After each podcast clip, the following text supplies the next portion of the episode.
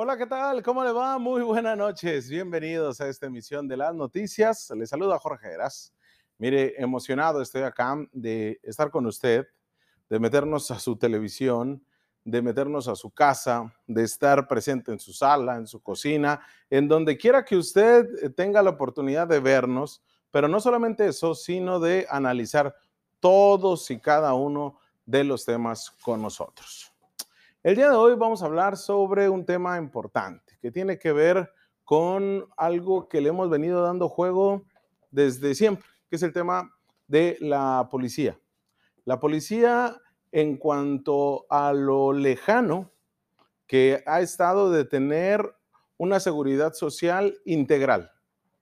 El problema que se ha venido desde siempre es que eh, primero era una cuestión de unión entre los policías, en que los policías mismos entendieran o supieran hacer cohesión, porque como todos los gremios, hay que decirlo, como todos los gremios, como todos estos sectores eh, laborales, pues hay rencillas, hay diferencias, ah, y más cuando se habla de cadenas de mando, más aún ahí. Y no es propio de Baja California, es en general, en todo el país, en todo el mundo. Pero cuando se han encontrado los grupos del policías, independientemente de qué partido político apoyan o si apoyan al partido político en el poder, que no debería de ser, pero que, bueno, también los policías, los, las corporaciones policíacas, hay que decirlo, han sido utilizados como carne de cañón para hacer el mapacheo electoral, para hacer actividades de movilizaciones durante las jornadas electorales y también han sido utilizados como parte de estas contracampañas para poder llegar al poder por parte de los partidos políticos. Y es que los cuerpos policíacos como aparatos de represión este, han sido utilizados así, pues también para hacer frente a movilizaciones, a manifestaciones y a todo tipo. Ese es, eh, ha sido parte de las corporaciones a nivel mundial. Pero cuando en México han entendido que cuando se termina la campaña, que cuando ya no los necesitan del todo tan cerquita a los políticos, a los representantes populares, es cuando les dicen, mañana te atiendo. Y así han estado peregrinando en Baja California todas las corporaciones policíacas. Y hablo de los policías municipales, hablo de los policías estatales, hablo de los policías este, del sistema, bueno, los, custodios del sistema penitenciario, los policías eh, ministeriales, los de investigación. Hablo de todos ellos, porque ninguno, ninguno tiene esta seguridad social para sacar una casa, quizá, siquiera, para sacar un crédito en cualquier tienda departamental que usted me diga. Y tampoco tienen esta garantía de si el día de mañana los llegan a matar, si el día de mañana los llegan a herir de tal manera que van a estar postrados en cama, porque ha pasado, pues no tienen esa seguridad de que realmente van a tener su sueldo para que ellos puedan pues seguir con su vida normal. ¿Por qué? Porque o cayeron en cumplimiento en su deber o también pues fueron heridos en cumplimiento de su deber. El policía hay que partir también de que ha estado estigmatizado como este contra, como esta parte, como aparato represor de la sociedad, ha sido para, eh, para nosotros como sociedad, pues nuestro enemigo a vencer, ¿no? El primero, antes de llegar a los políticos. Y hemos estado en este divorcio histórico, que también les digo, no es parte de generación espontánea, no es porque pues se nos ocurrió o amanecimos un día odiando a los policías, ¿no? Es porque por elementos muy malos, elementos que aquí mismo hemos evidenciado que torturan de la policía municipal y de la policía estatal, ni se diga, y cuando en la policía estatal preventiva, en tiempos de Osuna y de Kiko, eran los preferidos del gobierno y eran el brazo ejecutor de todas las acciones em, pues, y las acciones ilegales y de malas prácticas, sobre todo de Andrés, de Daniel de la Rosa Naya, cuando era secretario de Seguridad Pública en Baja California, pues bueno, ahí le tenías un pavor a la PEP y fueron señalados y cuestionados por eso. Pero a partir de ahí, si usted ha participado en un acto de corrupción porque le dio pues una Sor Juana, le dio pues un quinientón, le dio mil pesos, le dio algo un policía, y ha sido partícipe de estos actos de corrupción, usted mismo tiene desconfianza hacia las corporaciones policíacas. Y si nunca lo ha hecho, pero vivió también un acto de represión, un acto de injusticia por parte de unos elementos eh, de corporaciones, la percepción es grandísima. Eso no lo podemos borrar. ¿Y por qué le cuento todo eso o le pongo la base de esto? Porque eso también ha sido una de nuestras limitantes para no tener la cohesión con nuestros elementos de la policía. Y los hemos puesto ahí como, ah, bueno, pues sigan robando. Ah, pues sigan en la mordida. Ah, pues sigan haciendo eso. Pues se lo merecen. Pues, y empezamos con todo eso. Estamos hablando que tan solo la Policía Municipal de Mexicali son 1.900 eh, elementos. Estamos hablando que la Policía de Ensenada llega a los 1.000 elementos. Estamos hablando de que las corporaciones policíacas municipales junto con los ministeriales son los más olvidados dentro de este esquema ¿no? de, mm, de poderes dentro de las corporaciones policíacas, pero además dentro de la seguridad social misma con la que gozan. Y es que durante años han sido utilizados como esta carne de cañón por los políticos, pero nunca se les ocurrió que se ocupaba tener elementos, tener corporaciones con, este, con, esta garantía de poder ejercer este, o arriesgar su vida como lo hacen todos los días.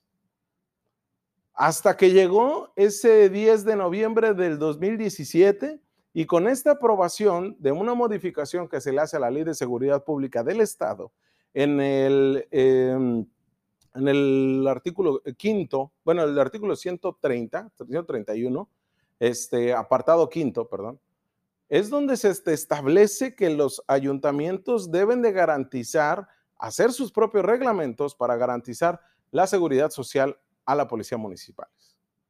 ¿Y sabe qué? Se lo hemos dicho aquí y se lo hemos dicho hasta el cansancio. Eso no ha ocurrido.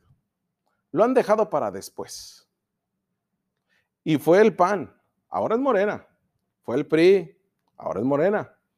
Y no lo han podido atender. El día de hoy, por fin, se presentó una reforma, una iniciativa de reforma en el municipio tan solo de Mexicali, con la eh, regidora Luz Pérez de Transformemos y con el regidor Sergio Tamay del PT, para poder llevar hacer estas modificaciones al reglamento y a la ley general de servicio este, de policías, porque ¿saben qué? Pues no se cumplía. No cumplían y se dieron cuenta que no lo habían hecho. Pues bueno, tuvo que venir no, no regidores de Morena, tuvieron que venir de otros partidos políticos. Sí, son de la Comisión de Seguridad, pero nadie más había entendido esto. Lo mismo pasó en el Congreso del Estado con la diputada Claudia Gatón del PT tuvo que venir una diputada que no es de Morena, no es del partido en el poder, para poder hacer estas modificaciones que tenían que haber cumplido desde antes. También estuvo el que fuera presidente de la mesa directiva, Víctor Morán, y que es presidente de la Comisión de Seguridad Pública eh, para atender a los policías. Pero ha venido un peregrinar. ¿Y hasta cuándo se pudo? Hasta que se unieron las corporaciones policíacas. Precisamente una organización que, está, que se llama Unión, fue la que más ha empujado este tema. Y han tenido reunión con diputados, reunión con regidor, reunión con alcaldeses, con alcaldesa, reunión con alcalde, reunión con todo el mundo. Y todo el mundo le dice que sí, pero no les dicen cuándo. Y esto ha sido un grave problema para las corporaciones policíacas. Y no han podido entenderse. Lo grave acá es que eh, anteayer hablábamos de que son 37 policías de diferentes corporaciones nueve custodios, 14 policías municipales de Tijuana, siete de Mexicali, que han fallecido a causa de la COVID-19. ¿Y sabe qué es lo que pasa? Que nuestros regidores, nuestros diputados, nuestros gobernantes, nuestros alcaldes, pues bien bonitos, se ponen el moño negro. Bien bonitos, hacen toda esta ceremonia, de último eh, adiós a un elemento de la policía porque en cumplimiento de su deber, pues se rifó el físico y terminó muriendo por, lo, por los y las baja californianas. Y porque además, además, se merecen todo. Y el abrazo y, la foto con la familia, con los deudos del policía muerto. Y porque también, pues le vamos a hacer la cooperacha y le vamos a pagar los eh, servicios funerarios y tal. Pero ¿y la seguridad social? Y la garantía a su esposa, a sus hijos, de que van a poder seguir su vida independientemente si trabajan o no, porque el sustento de su hogar se fue. De eso se olvidan, porque eso ya no sale en la foto. El día de hoy mismo se le cuestionaba a Isaías Bertín, quien, bueno, prácticamente lo mismo reparte despensas, como se encarga de las mesas de seguridad, como este, le carga la maleta a Jaime Bonilla Valdés, como hace todo, pero es el encargado de temas de seguridad, el delegado. Él, el día de hoy, ante los cuestionamientos que se le hicieron por parte de elementos de la Policía eh, Estatal de Ensenada, porque falleció a causa de COVID-19 un elemento de la Guardia Estatal adscrito a Ensenada, se le decía, oye, tuvieron que hacer cooperacha para los servicios funerarios, los policías estatales, tuvieron que hacer cooperacha para ver de qué se le ofrece a la esposa y a los hijos. Isaías Bertín el día de hoy dice, no es cierto, es mentira, porque yo personalmente me acerqué, porque yo personalmente hablé por teléfono con ellos y les dije que lo que ocuparan.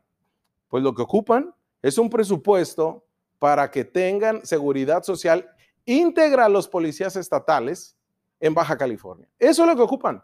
No ocupan abrazos, no ocupa que se pongan moñitos negros, no se ocupa que vayan el apapacho, no se ocupa que en redes sociales digan que lo lamentan y que en cumplimiento de su deber, no ocupa nada de eso.